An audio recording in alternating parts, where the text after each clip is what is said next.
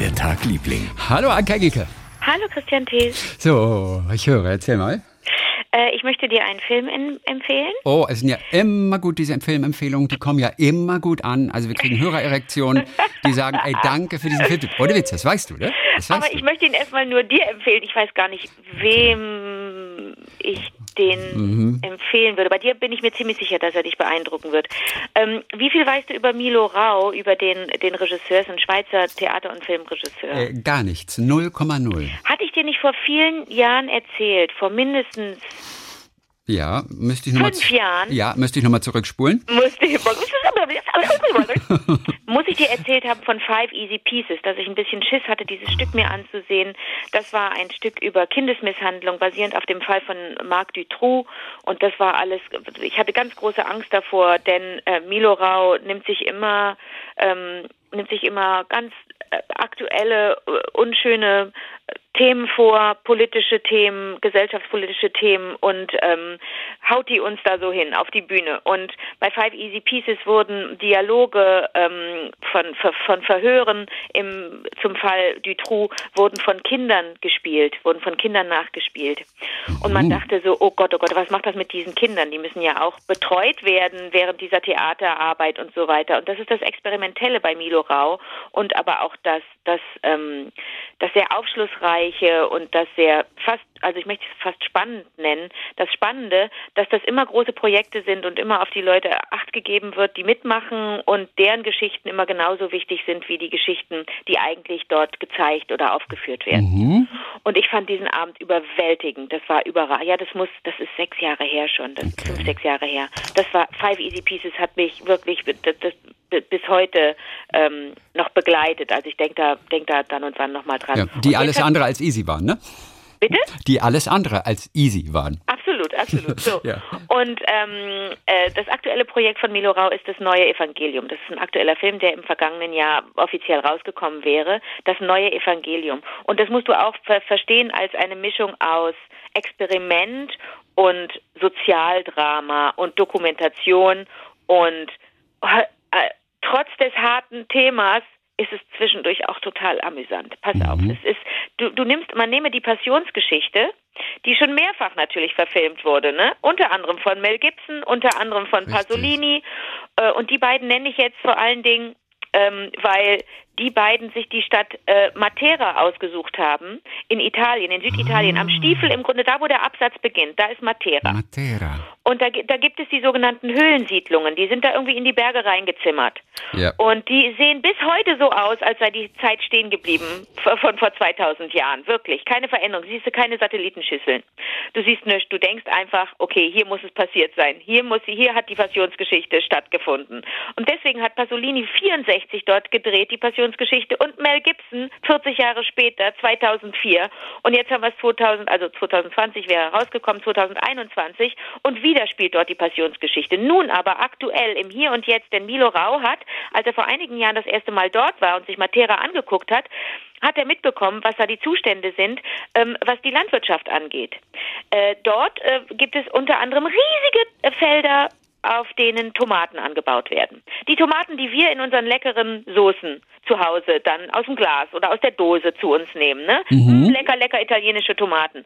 Was, was viele nicht wissen, ich nicht und die, wahrscheinlich die meisten nicht, die Zustände dort ähm, in der Landwirtschaft sind, sind katastrophal. Also die, die Agrarwirtschaft wird von der Mafia kontrolliert und die Erntehelfer sind zumeist Geflüchtete und zwar aus afrikanischen Ländern. Und die haben keine Aufenthaltsgenehmigung und Clandestini. Das sind die Clandestini. Die, die, Okay. hei- die Heimlichen, die heißen dann immer so Clandestini. Clandestini, Ja. genau. Okay. So, und jetzt mischt der mir, hat er gesagt, der Milrau, ja, das gibt's ja gar nicht. Das sind, was sind das für Zustände? Das ist eigentlich Sklaverei, wie so oft in, in, in, in, in der Landwirtschaft oder auch in Arbeitsverhältnissen, dass die Menschen nicht, äh, nicht, nicht korrekt bezahlt und nicht korrekt äh, ähm, behandelt werden. Da muss ich was machen. Und da kam ihm die Idee natürlich, dass, dass, dass diese Evangeliumsgeschichte dort wieder spielen zu lassen, allerdings mit Leuten, die dort leben und arbeiten.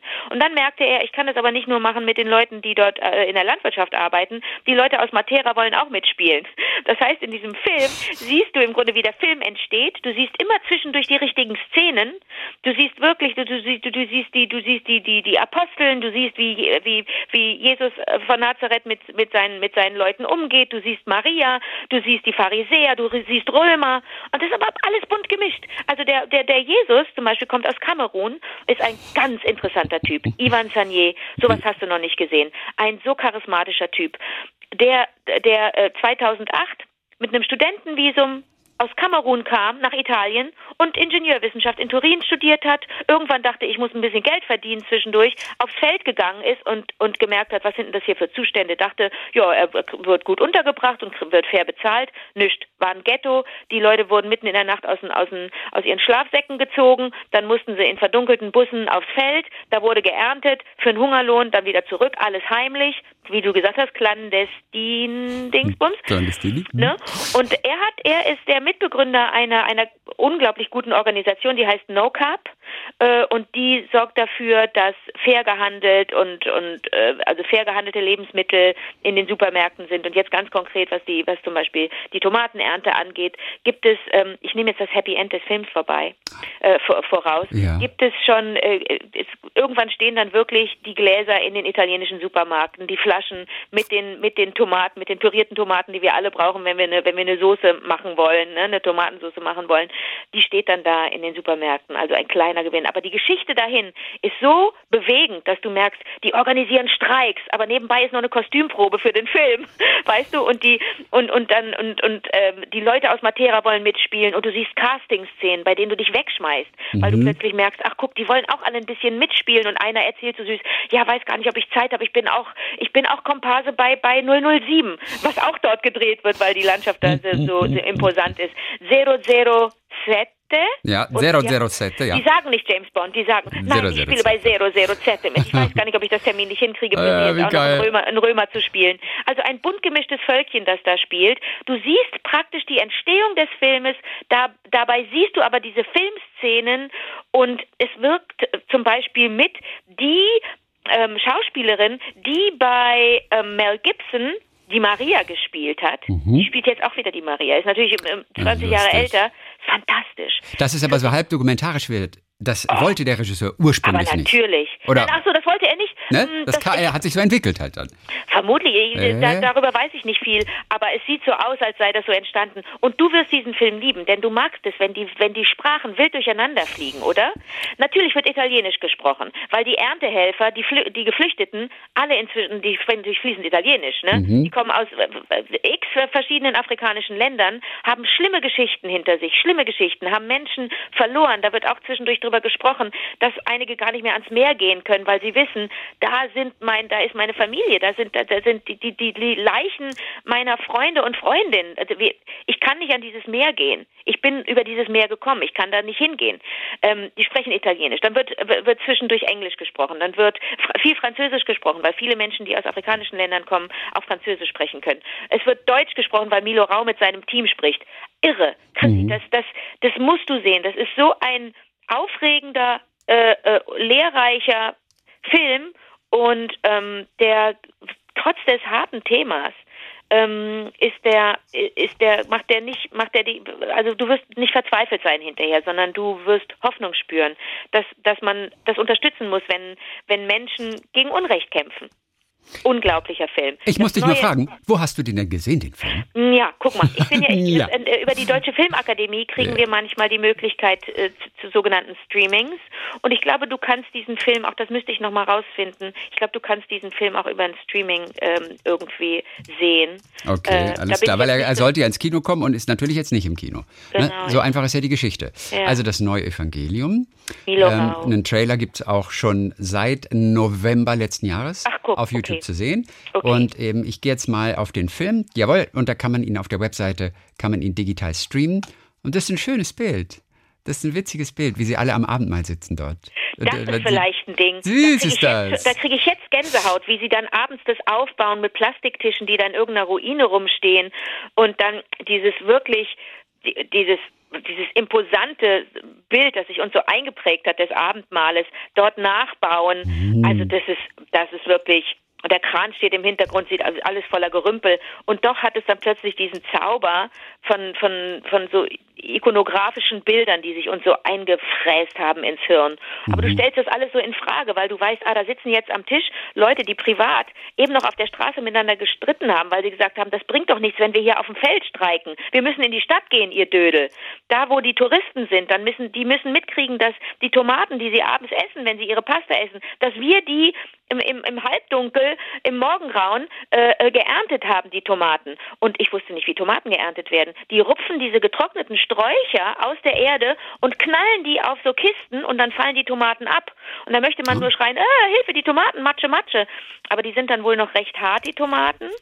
Und ähm, äh, das war mir nicht klar. Ich dachte, die würden so einzeln gepflückt. Aber das wird so richtig da drauf, ge drauf gehämmert. Ja, aber selbst im Supermarkt sind sie oft dann so Sträuchern immer noch dran. Na klar, na klar. Aber das sieht ja dann auch noch so luxuriös aus. Und man fragt sich ja. gar nicht, wie sind die, wie sind, wer hat die geerntet, unter welchen, unter welchen Bedingungen, ne? Was, ne? Was sind die Zustände, ja, von denen wir nichts wissen? Unglaublich. Und auch die Tatsache, dass die Mafia das alles kontrolliert, das, das, das macht man sich ja, also ich bin dafür zu ungebildet. Mhm. Ich mache mir, habe mir darüber keine Gedanken gemacht. Bei den Tomaten muss ich an ein Bild denken. Das war ein, ein sehr beeindruckendes Bild. Ich war mal in Mallorca ja, auf Mallorca im Urlaub. Und wir fuhren dann so ein bisschen über die Insel, die ja wahnsinnig schön ist, ne? so abseits von irgendwelchen touristischen Sachen. Und da fuhren wir dann mehr oder weniger durch so Felder und bogen einmal um die Ecke und standen plötzlich vor einem Riesenhaufen, ich glaube sechs, fünf, sechs Meter hoch, ein Riesenhaufen Tomaten. Das müssen Millionen von Tomaten sein, die aber alle natürlich Abfall waren. Und, und ich habe natürlich bis heute weiß ich nicht, was ist mit diesen Tomaten? Die hat ein, die sind sie einfach nicht losgeworden, die hat keiner irgendwie äh, weiter zum Verkauf weitergereicht. Das war einfach ein Müllhaufen von Tomaten. Aber wirklich fünf, na, vielleicht fünf Meter ist ja schon sehr hoch.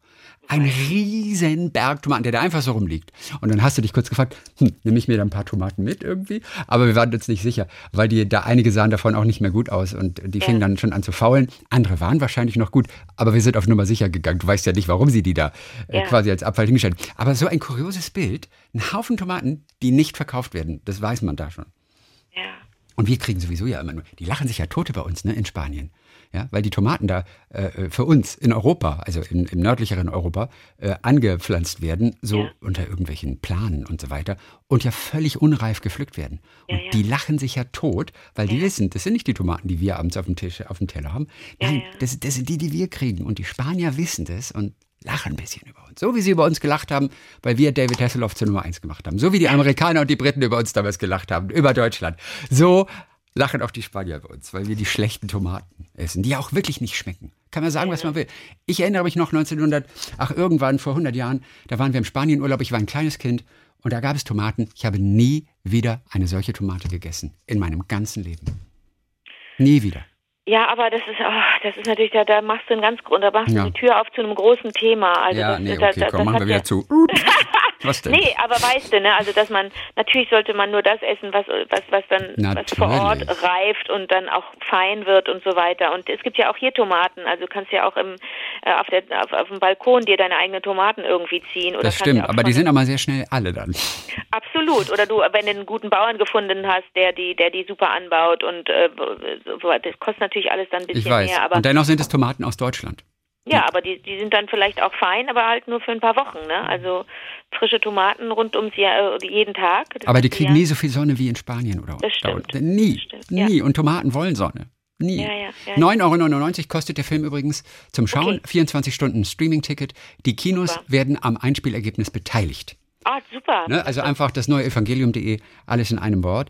Ich bin total gespannt auf den Ehrlich? Film. Total. Mhm. Oh, okay, okay, okay. Aber ich komme okay. manchmal so gar nicht hinterher. Ja. Weil ich, ich komme manchmal gar nicht hinterher. Ich, das ist wirklich, das ist wirklich, also das ist wirklich, das ist, ah, ich bin, ich bin nachhaltig noch beeindruckt. Der hat so, oh, boah, ich bin wirklich, ich wusste nicht, worauf ich mich einlasse. Ich hatte im, am Ende letzten Jahres mal eine Kritik irgendwo gelesen in der Zeitung, hatte das aber so verdrängt, wusste, dass es mich ein bisschen interessiert, aber konnte mir kein Bild machen. Und dann habe ich gedacht, komm, einfach rein. Das ist ja das Schönste, auch ins Theater zu gehen oder ins Kino zu gehen, sich da hinzusetzen und zu sagen, so, ich bin nicht vorbereitet, Leute, ich habe meine Hausaufgaben nicht gemacht, sorry, äh, aber vielleicht wird es trotzdem ein guter Abend. Und das äh, hat total geklappt bei dem Film. Weil ich, es, weil ich liebe es, nichts zu wissen über einen Film. Ne, ich das liebe das, denn nichts war, zu wissen. Also ich, also, denn natürlich wäre ich da anders rangegangen, wenn ich nochmal mir vergegenwärtigt hätte, ach so, das ist ja, eigentlich ist das Thema Flüchtlingskrise, beziehungsweise unsere, un, un, unser Versagen oder das moralische Versagen eigentlich der Welt, damit umzugehen oder auch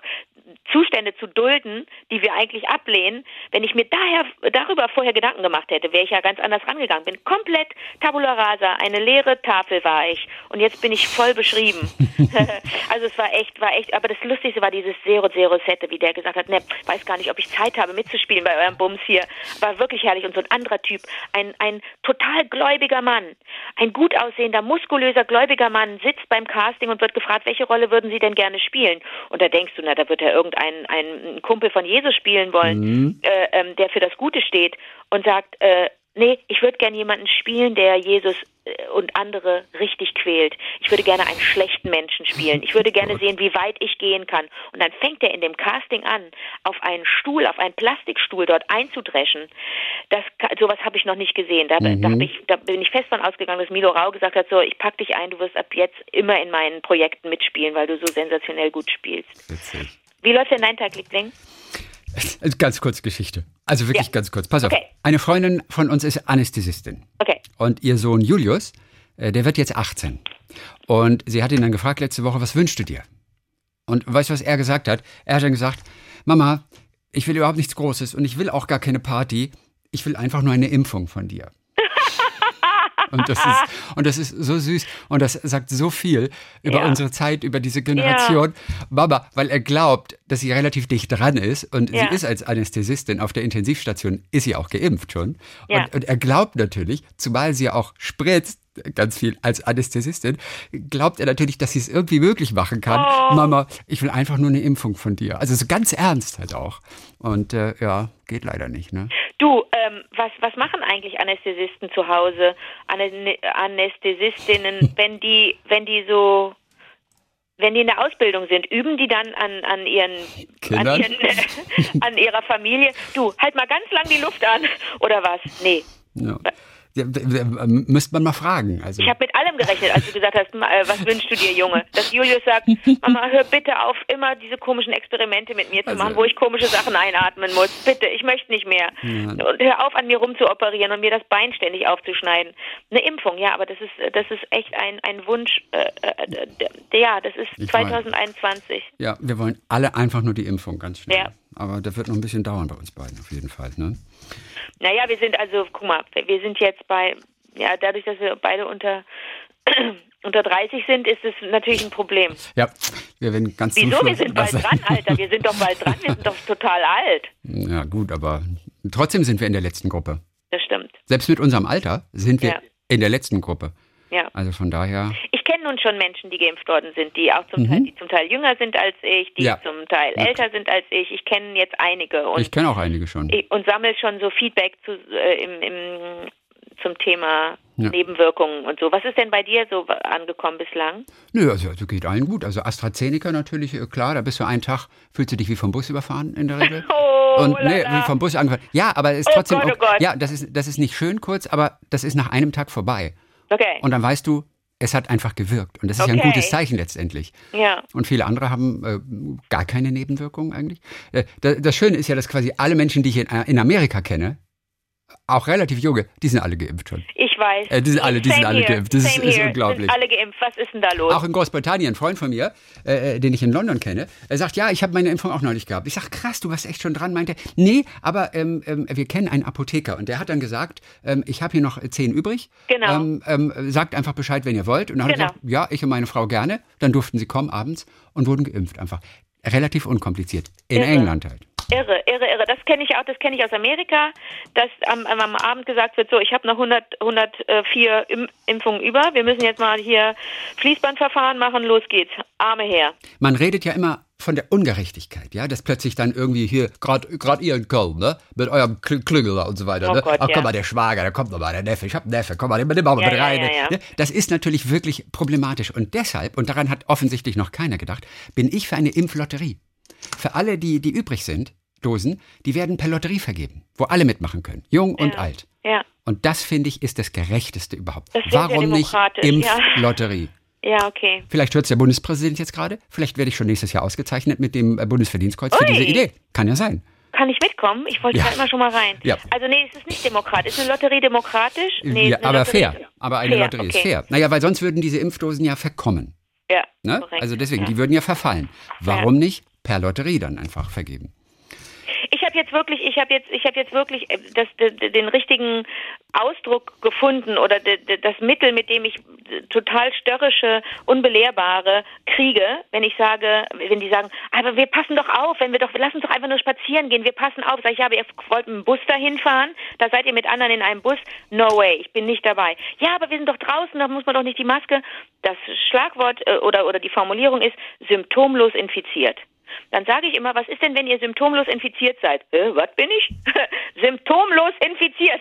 Du merkst noch nichts, aber du hast es und deswegen kannst du es weitergeben. Ja, natürlich. So, und da, und da, und da sind jetzt einige Groschen gefallen. Sowohl bei so alten störrischen Böcken als auch bei Pubertisten. Ach so, das stimmt ja, symptomlos infiziert. Das kann natürlich sein, dass ja. ich das habe und gar nicht merke. Ja. Also, ich will gar nicht drüber reden kurz. Aber okay. ein Filmtipp, eine Doku noch von mir, weil ich es gestern geguckt habe. Vielleicht okay. habe ich auch gestern Nacht deswegen relativ schlecht geschlafen. Oh. Ähm, das ist vierteilige Doku vom RBB, eine Intensivstation an der Charité. Von okay. Dezember letzten Jahres bis März begleitet. Okay. Menschen, Fälle, die dort landen, auf der Intensivstation. Das ist harter Tobak, das ist nicht einfach, aber jeder in Deutschland sollte das gesehen haben. Und dann wissen wir, warum die Intensivstationen nicht überfüllt sein sollten, warum die nicht an ihr Limit kommen sollten in Deutschland, weil es nicht nur den Bürgern fair gegenüber ist, die werden nämlich nicht mehr versorgt werden können, sondern vor allem auch denen, äh, die da die ganze Zeit arbeiten und seit einem Jahr keinen Urlaub, keine Freizeit haben und auch nicht mehr abschalten können abends, weißt du? Hat die eine auch gesagt irgendwie, als die, die Ärztin, und es ist eine ganz tolle Hauptärztin, die sie da verfolgen, und die sagt, wenn ich nach Hause gehe abends, dann kann ich auch nicht abschalten, weil normalerweise arbeite ich da und zu Hause ist was anderes. Aber Corona ist auch zu Hause, zu Hause in unserem Alltag. Das heißt, sie kann gar nicht abschalten. Es ist immer so. Und wenn du das ein Jahr lang durchmachst, dann drehst du, im Prinzip drehst du eigentlich durch. Aber ähm, das, ist, das ist nicht leicht anzuschauen. Aber es ist ganz toll gemacht, es ist sehr berührend. Sie haben ganz tolle Ärzte. Du siehst auch, wie diese Ärzte mit den Patienten umgehen, wie, wie ehrlich sie denen das auch sagen, wie es um sie steht, wie auch nie rumgeredet wird, wenn sie mit den Angehörigen telefonieren. Die werden ganz toll informiert. Ähm, aber, und es wird immer ehrlich gesagt, was ist. Und äh, das ist, das ist interessant, mal einen Einblick zu erhalten, wie tatsächlich das vermittelt wird. Und wie dramatisch es auch ist, wie viele aber auch tatsächlich dann sterben auf der Intensivstation. Das ist einfach so, weil sie wissen noch nichts über dieses Virus. Also ich kann nur sagen, ich muss gerade überlegen, wie dieser Titel heißt. Der heißt nämlich Intensivstation 24 oder sowas. Äh, ich muss kurz mal googeln, Intensivstation, ich glaube, das ist die Station 24. Charité. Es ist, ja, ja, Rosia. Ähm, Station 24 auf der, auf der Intensivstation, auf der es gibt auch einen kurzen Film davon, ähm, auf der Covid-Intensivstation der Charité, Kampf um jedem Atemzug. Es ist so krass, was da aufgefahren wird an Maschinen, an Maschinen, um, um, um jemanden am Leben zu halten. Es ist, es ist sehr, sehr, sehr beeindruckend. Äh, Charité intensiv heißt dieser Film. Aber es gibt vier Teile. Station 43 ist das von der Charité. Findet ihr auf jeden Fall in der ARD-Mediathek unter RBB. Vier Teile sind es nicht dieser eine. Okay, gut. Vielleicht nochmal später etwas mehr dazu, aber das soll für heute reichen. Auf jeden Fall ein, ein, ein, ein wahnsinnig beeindruckende Dokumentation. Der Filmemacher selber ist komplett fertig mit den Nerven. Also, weil der musste ja natürlich auch die Angehörigen, die ja dann auch mitgefilmt wurden, die sich haben filmen lassen dort, bei den Gesprächen und so weiter, an die musste er erstmal herantreten, Vertrauen aufbauen, dass die dem zustimmen, dass er filmen darf. Und da begegnest du ja Schicksalen ohne Ende jeden Tag. Also es ist nur noch beeindruckend. Etwas Leichteres noch. Zum Abschluss heute ein paar Hörererektionen hier ja, bei uns. Bitte. Henry ähm, hat sich nochmal wieder gemeldet. Henry, der Zehnjährige, der morgens mit Shanties immer aufwacht äh, und bevor er zur Schule geht. Und äh, zack ahoi. Das ist ja die schöne Verabschiedung, die ich seit Henry kenne. Zack ahoi. Zack ahoi. Oh, genau. Und das war ganz lustig. Und ich habe äh, ähm, daran gedacht, was es sonst noch für Seemannsausdrücke gibt. Äh, da sind nämlich echt ein paar ganz interessante. Wir gehen nur ein ganz paar durch. Die Affenfaust zum Beispiel, ja, die Affenfaust, ne, ist ein ja. Begriff aus, aus der Seemannssprache. Das ist der Knoten am Ende einer Wurfleine. Ja, um, um, um die Leine besser werfen zu können. Das ist die Affenfaust. Da gibt es den Affenfels. Da, so bezeichnen sie spöttisch Schiffe, die eine sehr große Besatzung haben, wo sehr viele Menschen an Besatzung sich auf diesem Boot rumtreiben. Affenfels. Dann Bananenschwein. Kannst du dir vorstellen, was ein Bananenschwein ist? Bananenschwein. Okay. Das nennen sie fette Ratten, die sich häufig in Bananenkisten verstecken. Ja, oh. das, das, ist ein Bananenschwein. Oder der okay. blanke Hans. Weißt du, was der blanke Hans ist? Ähm, ein nackter Hintern. Nicht, könnte man denken, oder? Nein, das ist äh, eine Sturmwelle in der Nordsee. Oh. Die nennt man den blanken Hans. Ja. Oder witzig auch, der blaue Peter. Da musste ich dran denken, es gibt im Britischen eine Fernsehsendung, eine Kindersendung, äh, Blue Peter. Das ist wohl irgendwie eine der traditionellsten, so wie bei uns die Sendung mit der Maus, glaube ich. Gibt seit 100 Jahren. Und ich habe mir nie Gedanken gemacht, was es ist. Aber Blue Peter kommt vielleicht vom Blauer Peter. Und das ist die Flagge, die anzeigt, dass das Schiff in 24 Stunden in See sticht. Okay. Und, ja, dann hisst diese Flagge den blauen Peter. Okay. Auch witzig, ne? Oder was haben wir noch? Den, den Davy Jones Locker. Das ist das Seemannsgrab oder der, der Grund des Meeres. Ja, oder nennt man auch die Kiste des toten Mannes. Ich weiß gar nicht, wer Davy Jones war, weißt du das? Ich auch. Weil locker, locker ist ja wie so ein Umkleideraum, ja. wenn du so willst, ne? Ja. Und der Davy Jones Locker. Weiß ich ja im Moment nicht, was ist. Und zum Schluss noch die drei Schwestern. Drei, Schwestern. drei aufeinanderfolgende Monsterwellen. Nennt man die drei okay. Schwestern. Okay. Oh, ich muss denken an, an, an meinen Lieblingssong von Wanda. M meine beiden Schwestern. Okay. Kennst du den? Nee, ich kenne Wanda gar nicht gut. Also genauso wie die Flaschen von gestern, meine beiden Schwestern. Ich schau dich gern von rechts an, hin und wieder stehen wir uns nah. Und äh, da geht es um, um, um die Flaschen, das sind die beiden Schwestern. Die Flaschen, die die, die Alkoholiker trinkt. Oh, ich, meine beiden Schwestern ist ein Hammer-Song. Ich habe hab nicht gut gesungen, ist aber auch ganz schwer nee, zu singen. War, nee, nee, aber ja, war aber nicht gut getroffen. Ist aber auch, muss ich sagen, ist aber auch total schwer tatsächlich zu singen. Mitsingen ist gut, alleine singen, das ist total schwer, meine beiden Schwestern. Okay. Okay, dann haben wir noch ganz viele auch Dankeschöns bekommen für den Tipp Werther Live. Letzten oh, Samstag, 10.04., oh gab es wieder den Werther Live, dieses ja. digitale Theaterstück. Darüber ja. haben wir in der Vergangenheit gesprochen. Ähm, ich habe nur Positives gehört. Es hat oh. allen ganz, ganz, ganz toll oh, gefallen. Marcel hat sich gemeldet. Marcel hat geschrieben, der Blinde meldet sich mal wieder. Werther Live, genial. Äh, so hat er die E-Mail übertitelt. Äh, cool. nachdem ihr ja so begeistert berichtet hatte, konnte ich nicht anders, musste also auch mal nach Freiburg ins Theater. Natürlich online. Habe alle meine Freunde, meist Blinde, mit dazu eingeladen. Es war nur dann ein Problem, wenn zu viel nur visuell gespielt und dazu nicht gesprochen wurde, weil die ja ganz oft in sozialen Netzwerken unterwegs sind. Und das siehst du natürlich nur, das ist rein visuell. Mhm. Aber, sagt er, darauf waren wir vorbereitet und hatten selber gut Sehende auf unserer Chatplattform parallel, wo sie uns dann berichtet haben, was gerade passiert. Quasi unsere eigene Audiodeskription. Okay, okay. Das ist cool, oder? Cool. Marcel aus Kassel. Maja hat sich gemeldet, die hört uns am liebsten beim Malen macht eine Ausbildung zur Bühnenmalerin am Theater und bereitet sich gerade auf die kommende Abschlussprüfung vor. Geht Wer das gerade? Kann die da hingehen ins Theater? Ja, ja ich denke mal schon. Okay. Während ich also mit meinen Übungsbildern beschäftigt bin, habe ich euch im Ohr, was manchmal peinlich sein kann, weil die Kollegen ja nicht mitbekommen, worüber ich plötzlich lache. Stimmt, okay. Außerdem seid ihr meine Lernpause, wenn ich mich durch die letzten 6000 Jahre Kunstgeschichte quäle. so, äh, äh, Werther wollte sie auch gerne empfehlen. Ähm, nee, weil ihr ja euch unterhalten habt darüber, wollte ich noch etwas empfehlen, sagt sie, und zwar am 16.04. Ab 19.30 Uhr kann man für 48 Stunden kostenlos eine Inszenierung von Elfriede Jelineks Prinzessinnen-Drama mhm. auf der Internetseite des Theaters Bonn ansehen. Okay. Ich habe es natürlich selbst noch nicht gesehen, mhm. aber Bühnenbild und Besetzung lassen darauf schließen, dass es witzig werden könnte. Ich, Na, bin, ich, ich bin ja vorsichtig bei Elfriede Jelinek. Also ja, oh. mir, mir, macht Elfriede Jelinek große Bauchschmerzen und viele Fragezeichen über meinem Kopf. Ich erinnere mich noch an ein Sportstück, so hieß das in Frankfurt am Schauspiel. Und ich habe, glaube ich, wirklich anderthalb Stunden nichts verstanden, was die wollten. Das ist so wie Hamlet dritter Akt, habe ich mal gesehen, von, von irgendeinem Theater, wo sie sich einfach okay. minutenlang gegenseitig Ohrfeigen geben. Und du verstehst okay. nicht warum. Also ja. ich bin so einer, ich verstehe dann oft nicht warum. Äh, ja, äh, ich, aber das, der Zustand ist ja nicht, nicht, nicht falsch. Ich finde das ja eigentlich auch interessant, nicht zu verstehen. Das wäre ja noch schöner, wenn alle alles verstehen würden, alle ein, sich einig wären. Man guckt ja da auch in Köpfe rein. Also das wird ja inszeniert und gemacht von Menschen, in deren Köpfe man ne, dann so reinguckt. Die, da, da, war man aber noch nie drin in diesen Köpfen. Also und da will man eigentlich auch nicht wieder rein. Will, Oder ganz nicht. schnell wieder raus am besten. Ja, warum nicht? Ja, ja, ja, ja. Äh, war ja aus dem Malersaal auf jeden Fall. Das ist sehr schön. Cool. Jens Wächter hört uns in East Cork in Ireland. East Cork in Ireland. Er bezieht sich nochmal auf die Meditation. Ich äh, war ja so ein bisschen genervt, dass, dass äh, bei Meditations- Apps oder Videos ganz oft immer so künstlich und so ganz langsam und so sanft gesprochen wird, so völlig unnatürlich, ja. dann haben mir ganz viele einen empfohlen.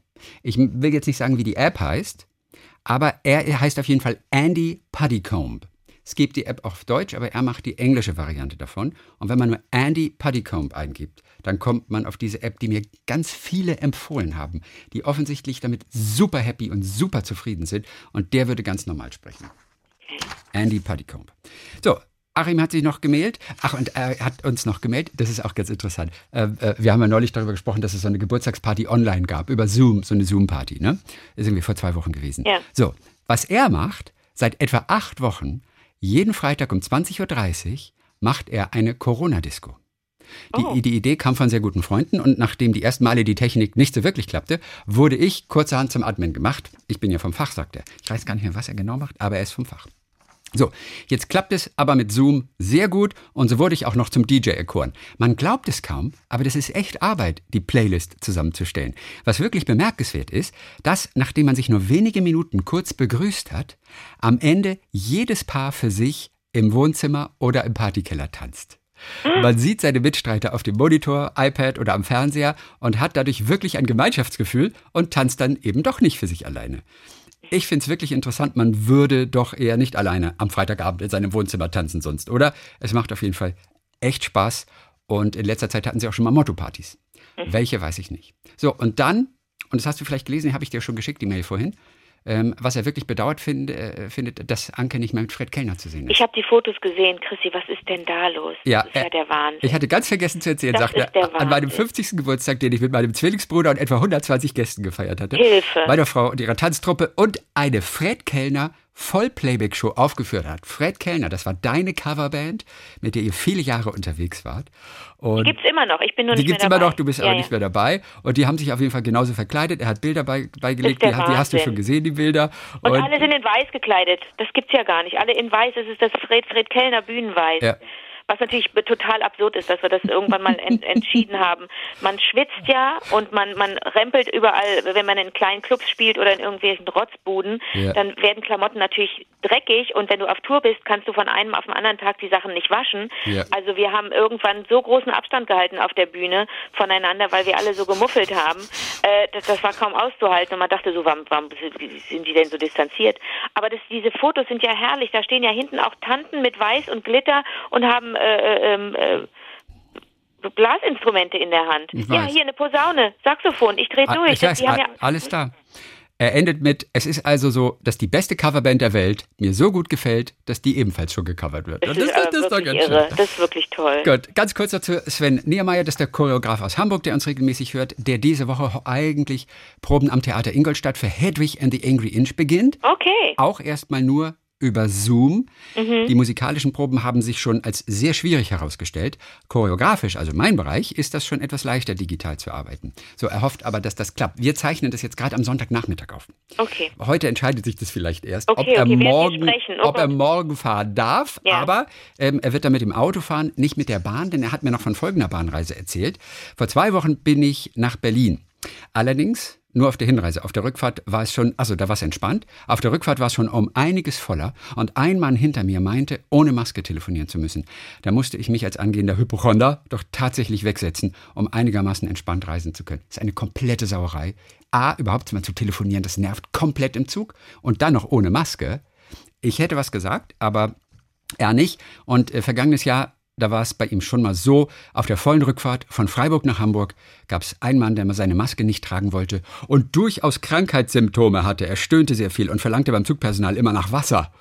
Ähm, den hat er aus dem Zug entfernen lassen, da er außerdem sehr aggressiv auf das Bitten, seine Maske zu tragen, reagierte. So, okay. sollte ich am Sonntag dann wie geplant nach Ingolstadt reisen, werde ich definitiv das Auto nehmen. Hatten wir darüber gesprochen, dass es eine Zugangabe, äh, Zugansage gab? So, meine Damen und Herren, wir bitten Sie im Zug nicht nur in Ihrem eigenen Interesse, sondern auch im Interesse des Zugpersonals Masken zu tragen. Sollten Sie das nicht tun, entscheiden wir, wohin Ihre Reise geht. das, das hatte ich noch nicht gehört, aber ich finde es super. Ja. Ich finde es super. So, das war es für heute. Wir hören uns am Donnerstag wieder. Bis dann, Milo. Bis dann, Mel.